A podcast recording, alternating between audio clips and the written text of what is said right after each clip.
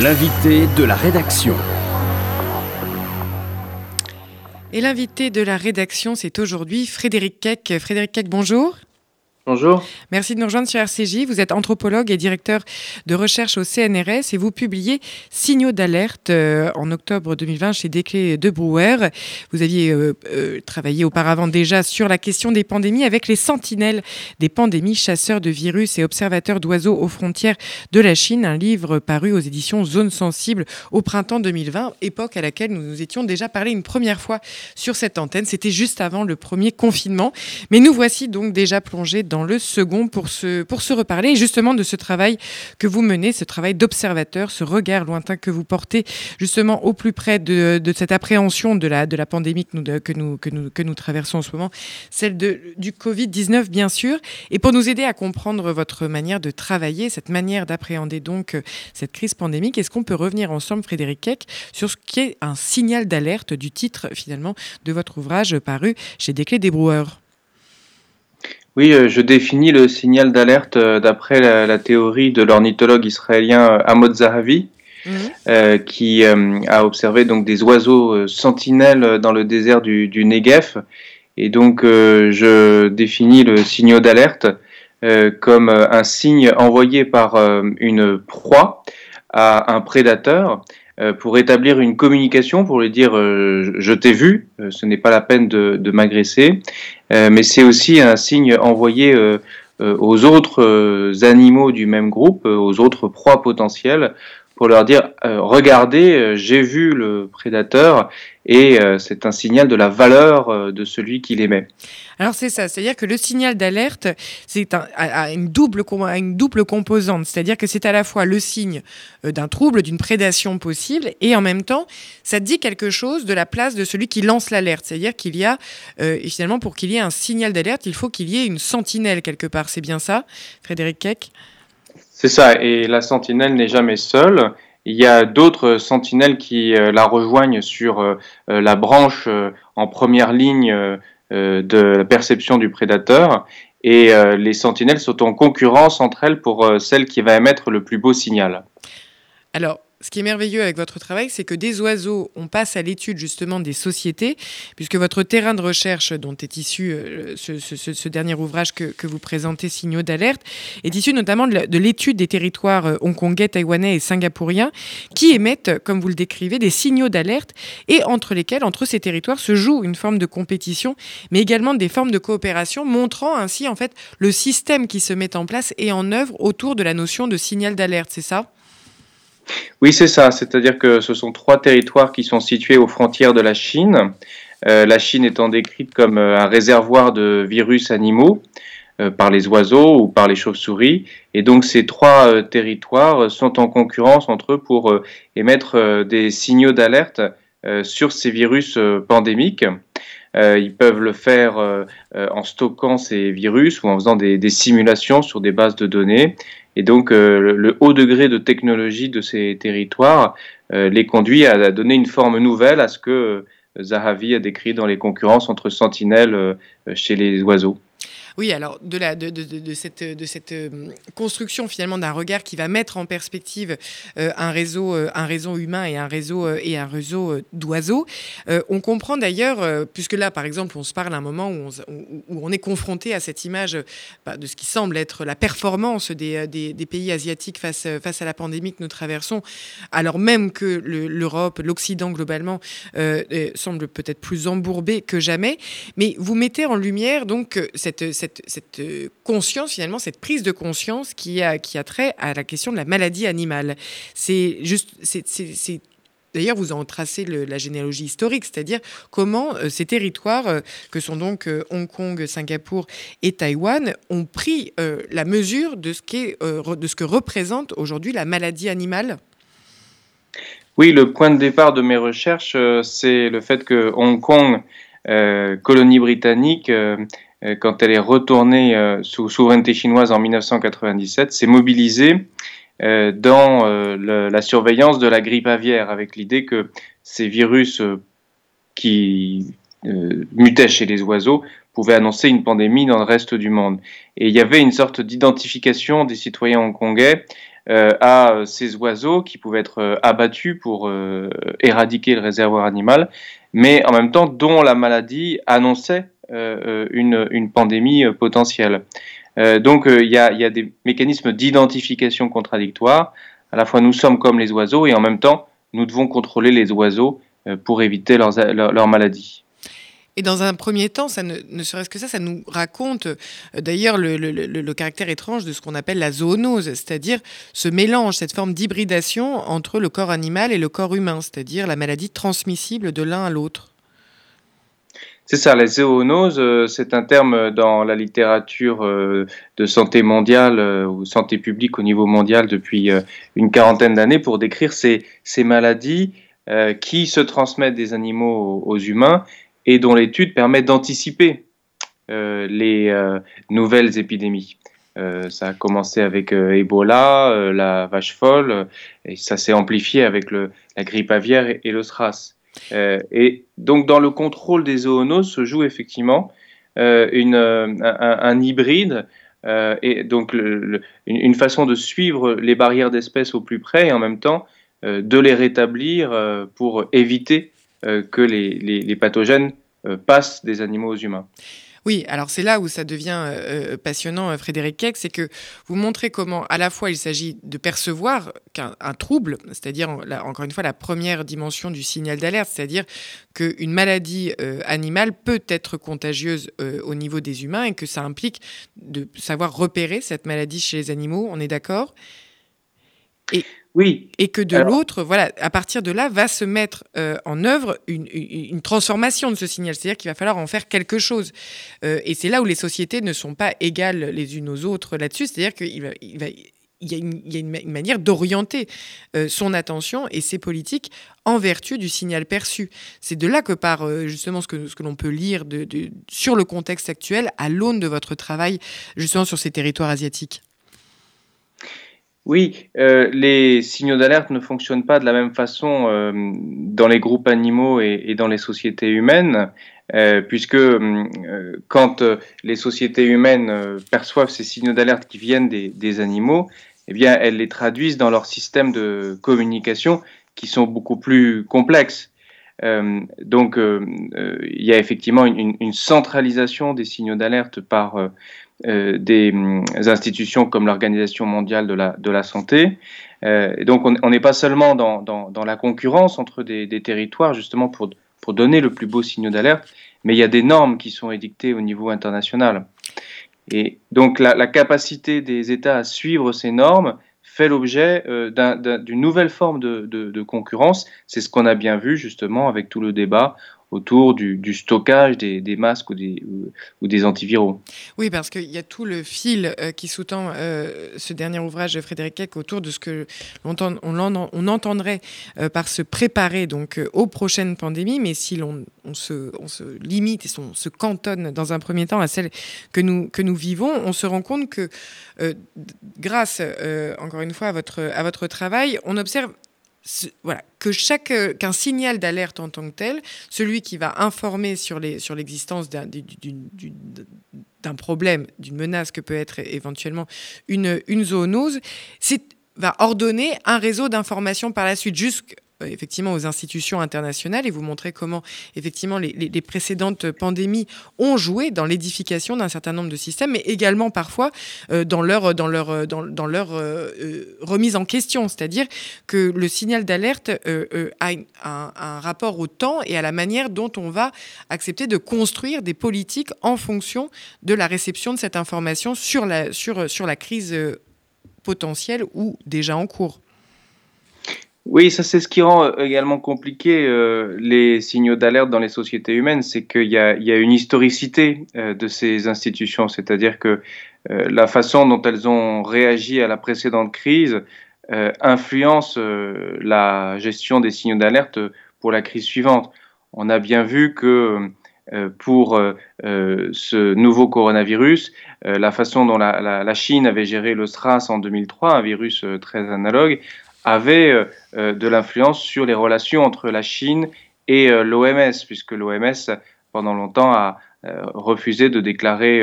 ce virus pandémique et a, été plutôt élogieux, voire obséquieux dans, la description de la politique chinoise. donc les, sentinelles ne, sont pas dans un rapport immédiat à, l'alerte, au trouble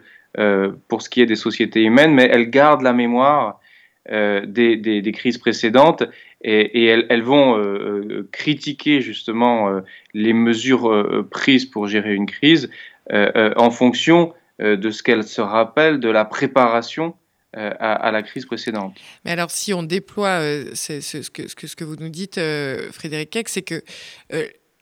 et vous abordez la question en fait de l'émergence d'un rapport critique à notre à la réponse que donnent des sociétés à, à une pandémie comme celle-là. Mais on voit que d'ailleurs c'est là le, ça peut être là le problème, c'est-à-dire que on a le sentiment qu'à un moment donné les choses arrivent de manière immédiate, qu'il y a une forme d'inattendu, que quelque chose arrive. Et d'ailleurs, ce sont des termes qui ont été euh, souvent employés même dans le discours politique, si on ne s'en tient qu'en France, mais également euh, peut-être moins en Israël. Mais c'est vrai qu'en France, par exemple, euh, y compris le président a pu parfois dire, et encore hier, le, premier ministre indiquait, on ne pouvait pas s'attendre à une crise d'une telle ampleur, à des, à, ces répercussions, et nous devons agir dans cette forme de précipitation. Ce que vous nous dites dans votre travail, je répète, signaux d'alerte publiés chez Desclés de Brouwer, c'est qu'il y a pourtant une lecture au temps long de la pandémie, c'est-à-dire que euh, qui nous interpelle. D'ailleurs, vous vous l'historicisez jusqu'à notre euh, à, l'analogie avec le, le, rapport des chasseurs-cueilleurs, c'est-à-dire que c'est un récit de l'humanité qui se déploie au travers de notre appréhension d'un virus, quel qu'il soit, et en l'occurrence le Covid-19 pour ce qui nous préoccupe aujourd'hui. Oui, euh, dans euh, la mobilisation sur les zoonoses, effectivement, on, est passé de, tel ou tel signal d'alerte, donc euh, Ebola, vache folle, à une réflexion plus générale sur le mode de production capitaliste et sur les tensions qu'il faisait émerger entre le pôle de la, production, de, notamment euh, d'animaux à, des fins de consommation humaine et, la consommation où on perd de vue euh, l'animal comme être vivant capable d'infecter les, humains. Et donc euh, cette tension apparaît dans chaque crise sanitaire d'origine animale et, les, scientifiques jouent le rôle de médiateur dans, ces crises. Et, donc d'une crise à l'autre, les, biologistes, les écologistes euh, ont, montré euh, que euh, c'est l'augmentation du nombre d'animaux à des fins de consommation humaine qui multiplie les chances d'émergence de, de, virus zoonotiques, ce qui effectivement reconduit à l'origine de la domestication des animaux dans la rupture avec le mode de production des chasseurs-cueilleurs. Et donc, effectivement, j'utilise cette, ce, grand récit de la domestication pour donner sens euh, au travail des, experts qui se qualifient eux-mêmes de chasseurs de virus, en ce sens qu'ils essayent de retrouver ce, mode de perception euh, justement des, signaux d'alerte au plus près euh, des animaux, alors que nous, l'avons effectivement souvent oublié en, étant, en ne voyant plus les animaux que comme des marchandises. Oui, mais c'est en cela que ça devient une forme de, chasse aux perceptions et aux représentations qui animent justement la société humaine de ce point de vue-là. Vous aviez écrit euh, précédemment chaque transformation que l'espèce humaine impose à son environnement est suivie d'une maladie animale qui signale cette transformation. Est-ce qu'on peut, on pourrait, on pourrait se dire qu'il s'agit justement de, de chasser, c'est-à-dire de retrouver la piste de ces transformations à l'œuvre, en cours, opérée déjà peut-être, euh, ou, euh, ou en, ce moment même euh, active. chasser, c'est être sur la piste de ces transformations que nous avons mises en œuvre collectivement en tant que société et qui, sont, qui nous sont signalées par le biais des pandémies? Oui, alors chasser les virus, c'est effectivement voir au plus près comment euh, euh, émerge une, discontinuité dans le monde animal, c'est-à-dire une, séquence génétique qui va comme ça favoriser le passage aux, humains. Et en même temps, c'est rapporter ces mécanismes à des, grandes étapes de, l'histoire de l'humanité. Donc, par exemple, le coronavirus de, qui vient des, chauves-souris montre euh, comment les, chauves-souris euh, se sont rapprochés des habitats humains, notamment à la fin de, l'ère maoïste, du fait de, la déforestation massive. donc, on, a une espèce de, passage de, des, des, séquences génétiques dans des bases de données. Donc là, on est complètement dans le virtuel à des grandes transformations historiques euh, dans, dans, des, dans, des environnements euh, situés. Hein. Euh, et, et, les chasseurs de virus, effectivement, peuvent faire ce, ce, grand écart. Mais parce que dans le fond, est-ce que, Frédéric, vous nous parlez de la, de la, pandémie comme manière de nous révéler ce que l'on peine parfois d'ailleurs à, à, situer et à, cerner tant son ampleur est importante, qui est liée à la crise environnementale, au changement, à la transformation climatique et des modes de vie qui, qui en, sont, sont la cause, c'est-à-dire euh, les modes de production évidemment et de consommation. C'est-à-dire c'est, ce grand changement environnemental qui se révèle quelque part au travers de la pandémie. C'est ça, c'est effectivement euh, les transformations euh, de l'histoire de l'humanité, c'est-à-dire le passage de chasseurs-cueilleurs à pasteurs, euh, aux sociétés pastorales, il y a euh, plus de 7000 ans, et puis cette amplification de la révolution néolithique dans les années 60-70, avec ce qu'on appelle la révolution du, bétail, qui, a, qui, a, multiplié le nombre d'animaux dans des élevages industriels. Et la, catastrophe environnementale, elle se situe justement dans le passage de ces, d'une transformation à l'autre. Euh, et en ce sens, donc, la contagion virale est un tout petit événement euh, qui en même temps euh, s'amplifie très rapidement. par contre, la, catastrophe environnementale est un grand événement qui se transforme historiquement. dans ce sens, la pandémie pourrait nous aider en fait à cerner, à éprouver, à prendre la mesure de la crise environnementale? Oui, mon, hypothèse, c'est que la, pandémie pose des questions de justice sociale à mi-chemin entre ces deux temporalités que sont celles de la contagion virale, euh, qui est une temporalité de, l'urgence, euh, euh, de la multiplication des cas, de la, série des événements, qui d'ailleurs la rend très, rend très, analogue les épidémies à, des, à des attentats terroristes, et de l'autre côté, la, catastrophe environnementale qui se déroule sur le temps long, euh, dont nous percevons les, les effets euh, après coup. Euh, et le réchauffement climatique est effectivement une des causes de, des émergences virales. Donc du fait qu'elle se situe entre ces deux temporalités, l'une très courte et l'autre beaucoup plus longue, la pandémie est l'occasion justement de réfléchir sur les mutations de, de l'environnement euh, et euh, de euh, essayer d'établir des médiations entre ces, ce pôle de, la production où, nous sommes en rapport avec les animaux et puis ce pôle de la consommation où ils ne deviennent plus que des, que des, que des signes marchands. Mais dans ce cas-là, c'est interroger, d'ailleurs vous le faites dans votre, dans votre livre Signaux d'alerte, Frédéric Keck, euh, interroger ces médiations, c'est-à-dire euh, ces représentations qui vont, qui vont accompagner euh, finalement la, viralité de, la pandémie. C'est-à-dire qu'on peut en effet se contenter d'être à plat, c'est-à-dire, comme vous le dites, dans, ce, dans cette immédiateté, de, de la percevoir comme, comme une forme d'attentat, impliquant d'ailleurs des états d'urgence et des états de réponse immédiate, ou au contraire s'appuyer sur sur, elle pour déployer, d'ailleurs, comme vous le dites, l'ensemble des conditions sociales qui l'ont rendu, euh, qui l'ont rendu possible. C'est-à-dire que c'est un travail, euh, mais qui n'est pas du tout celui qui, qui, semble à l'œuvre là. C'est-à-dire euh, il y a un effort à produire pour, pour prendre cette, ce, ce, pour se distancier ainsi de ce qui apparaît pourtant tellement immédiat et qui, d'ailleurs, comme un confinement qui nous, qui nous, qui nous enserre, alors même que l'objet même du signal d'alerte, c'est de nous faire prendre un temps de, euh, une forme de recul, une forme de rendre une, décision possible. Oui, ce travail de médiation, moi je l'ai d'abord observé euh, chez les, virologues. Hein, euh, moi je suis anthropologue des sciences, j'essaye de comprendre ce que font les, scientifiques justement quand ils, vont dans tous ces lieux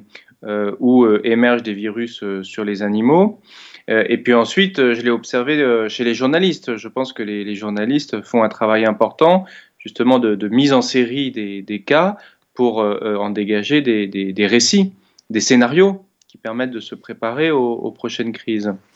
Mais effectivement, les, les journalistes, euh, j'ai tout un, un, chapitre sur la, la, la, couverture de la grippe aviaire en 2005 en France au moment des, des émeutes de, de, banlieue. Les journalistes ont, ont, souvent tendance à laisser de côté des acteurs qui ne rentrent pas dans le, dans le scénario. Et c'est pour ça que finalement, euh, euh le livre euh, fait plutôt confiance aux, artistes parce qu'ils ont la capacité à percevoir ces tensions entre la production et la consommation et à les exprimer sous forme d'œuvres. Et ces œuvres, justement, elles durent, elles restent au-delà de la crise comme des, pour le coup des, signaux qui nous permettent de, réfléchir au sens des, des, pandémies et de, des autres catastrophes environnementales, justement dans ces moments nous avons des, du temps pour réfléchir comme le confinement. Oui, avec euh, l'ambivalence peut-être du confinement, mais on y reviendra. C'est ce que vous pointez, euh, Frédéric Eck, est-ce bien cette idée qu'il y a ce passage au visible, c'est-à-dire de quelque chose qui à la base nous, échappe tant dans son échelle, c'est-à-dire cette échelle mondiale par exemple, ou évidemment par la nature même de ce que c'est qu'un virus, c'est-à-dire qui, n'est pas, représentable euh, sur,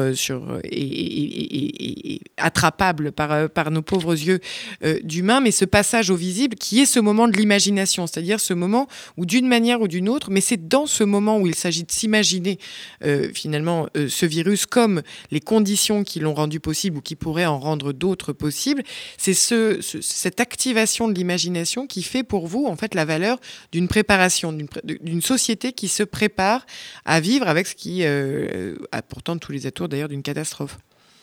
Oui, exactement. La préparation, euh, ça consiste pas seulement à, à percevoir le, le virus. Euh, Connaître quelqu'un de malade, avoir des masques, euh, cette matérialité-là n'est pas, ne, ne, résume pas ce qui est en train de se jouer. Non, parce que ça, ça, ça, consiste à imaginer que la catastrophe est possible. Alors bien sûr, maintenant que nous sommes dans le confinement, la catastrophe a, a eu lieu et nous en subissons les, les effets. Mais, mais euh, pendant des années, on s'est préparé à la pandémie. Des, des, des, scientifiques, des administrations de santé publique ont fait des scénarios de catastrophe euh, justement pour, euh, en, limite, pour limiter les, effets de la pandémie. Euh, euh et, et, cet imaginaire, il a fallu le construire justement avec la société civile, avec les artistes, pour impliquer le plus grand nombre d'acteurs. Et donc, c'est pas donner des microscopes à tout le monde pour voir les, les virus, c'est effectivement de, considérer chacun comme un acteur doté d'accessoires pour rendre réelle une menace invisible. Oui, c'est ce que vous entendez, euh, Frédéric par justice sociale. C'est finalement cette capacité à produire des représentations communes, mais justement qui. Euh, imaginative, c'est-à-dire euh, dans la mesure où chacun prendrait euh, comme mesure sa place et sa fonction, en fonction de sa place entre la production et la consommation des biens, et pas seulement en fonction de, de l'exposition à un risque. Je vous cite ici, c'est que à partir et en fonction de cette place, se donner les moyens d'imaginer et de penser un monde comme un artiste pense un monde arrêté, comme nous l'avons perçu, certes expérimenté, mais ces différentes formes de vie qui deviennent appréhendables et donc peut-être vivables du fait que nous, soyons collectivement capables de les imaginer? Oui, euh, l'arrêt de la circulation des vivants du fait d'une pandémie est euh, assez tragiquement euh, une représentation totale qui permet effectivement à chacun de trouver sa place dans, cette société. Et donc, ce qui était dessiné dans les scénarios de pandémie comme une catastrophe possible euh, est maintenant effectivement l'horizon à partir duquel nous, essayons de nous rapporter euh, aux conditions dans lesquelles nous vivons. Donc, il, il, faut effectivement penser cet habitat perturbé euh, à partir de, tous ces signaux d'alerte que nous percevons depuis le lieu où, nous vivons. C'est vrai que Frédéric vous me faites penser à Michel Agier, anthropologue lui aussi, que je recevais euh, il y a quelques jours et qui nous parlait de, justement de la peur et de l'anthropologie de la peur dans ces moments aussi de catastrophe et d'immédiateté, et en rappelant finalement l'importance et, surtout euh, cette, constance historique de la, des figures que, produisent des sociétés et des hommes pour faire face à ce qui les dépasse d'une manière ou d'une autre et ce qui justement leur fait peur. Il parlait des visionnaires qui effectivement en Amérique latine permettent à la fois de signaler la menace que représente une forêt, mais également euh, la manière aussi de cohabiter avec cette forêt. Est-ce que quelque part euh, on peut, on peut indiquer que est-ce que vous avez un, un est-ce que vous, votre hypothèse va dans une hypothèse euh, va dans un sens similaire, c'est-à-dire de nous aider à apprendre à vivre avec le monde qui vient, dans sa composante évidemment extrêmement angoissante, mais également qui productrice d'ailleurs de signaux à, leur tour. C'est-à-dire qu'on produit nous aussi des signaux d'alerte euh, dans l'appréhension d'une crise comme celle que nous vivons. Oui, euh, l'imaginaire de la pandémie, c'était une façon de rendre rationnelle euh, cette peur des oiseaux porteurs de virus. quand la grippe aviaire est arrivée en France, on avait des images de, d'oiseaux terroristes portant des, des ceintures d'explosifs. Alors ça, ça, ça, produit de la peur parce que les oiseaux sont tout autour de nous, ils viennent de loin, ils traversent les frontières. Or, en fait, si on réfléchit euh, aux transformations des relations entre les hommes et, les oiseaux, aujourd'hui avec les, chauves-souris ou les marchés euh, chinois, euh, eh bien, cet imaginaire devient, devient plus rationnel. Euh, Mais le peut-il vraiment, Frédéric Keck, dans la mesure, euh, je suis obligé d'aller plus vite puisque nous arrivons à la fin de, cette édition, mais euh, cette rationalité que, nous sommes d'une manière ou d'une autre capables de produire, est-ce qu'elle n'est pas oblitérée parfois par l'accumulation des signaux d'alerte? Nous parlons de la crise pandémique, mais il y a évidemment aussi l'irruption des attentats qui, qui, qui aujourd'hui sont, sont, sont tout autant l'actualité, voire en sont la priorité. L'accumulation de ces signaux d'alerte existentiels aussi. Est-ce que, est-ce que ce n'est pas euh, un véritable obstacle à, la, création euh, d'une forme de rationalité sur, cet environnement plus que troublé? Oui, l'accumulation des signes d'alerte peut effectivement nous laisser euh, sidérer, un peu comme ces, oiseaux face aux prédateurs. Qui, qui, qui, ne peuvent plus communiquer avec lui. alors que hum, les sociétés humaines ont justement la capacité de construire des récits sur le temps long euh, donc euh, de, de, de, pouvoir euh, serrer euh, les, les, niveaux où on peut interpréter les, les signaux d'alerte. Donc en ce sens, effectivement, la grippe aviaire nous a permis à apprendre à vivre avec les oiseaux en, en, comprenant la longue histoire que nous partageons avec eux, par exemple. Et elle est très différente de la gestion des attentats terroristes ou du réchauffement climatique. Et pourtant, elle, elle joue sur des analogies avec ces deux types de temporalité. Alors euh, peut-être suivant donc euh, votre ouvrage, Frédéric Eck, Signaux d'alerte, contagion virale, justice sociale, crise environnementale, euh, publié chez Desclés, chez Desclés des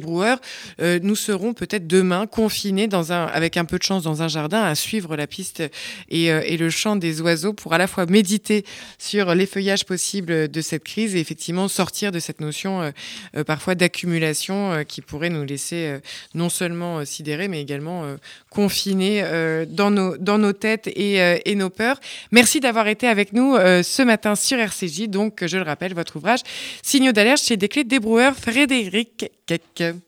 Retrouvez l'invité de la rédaction sur radio-rcj.info.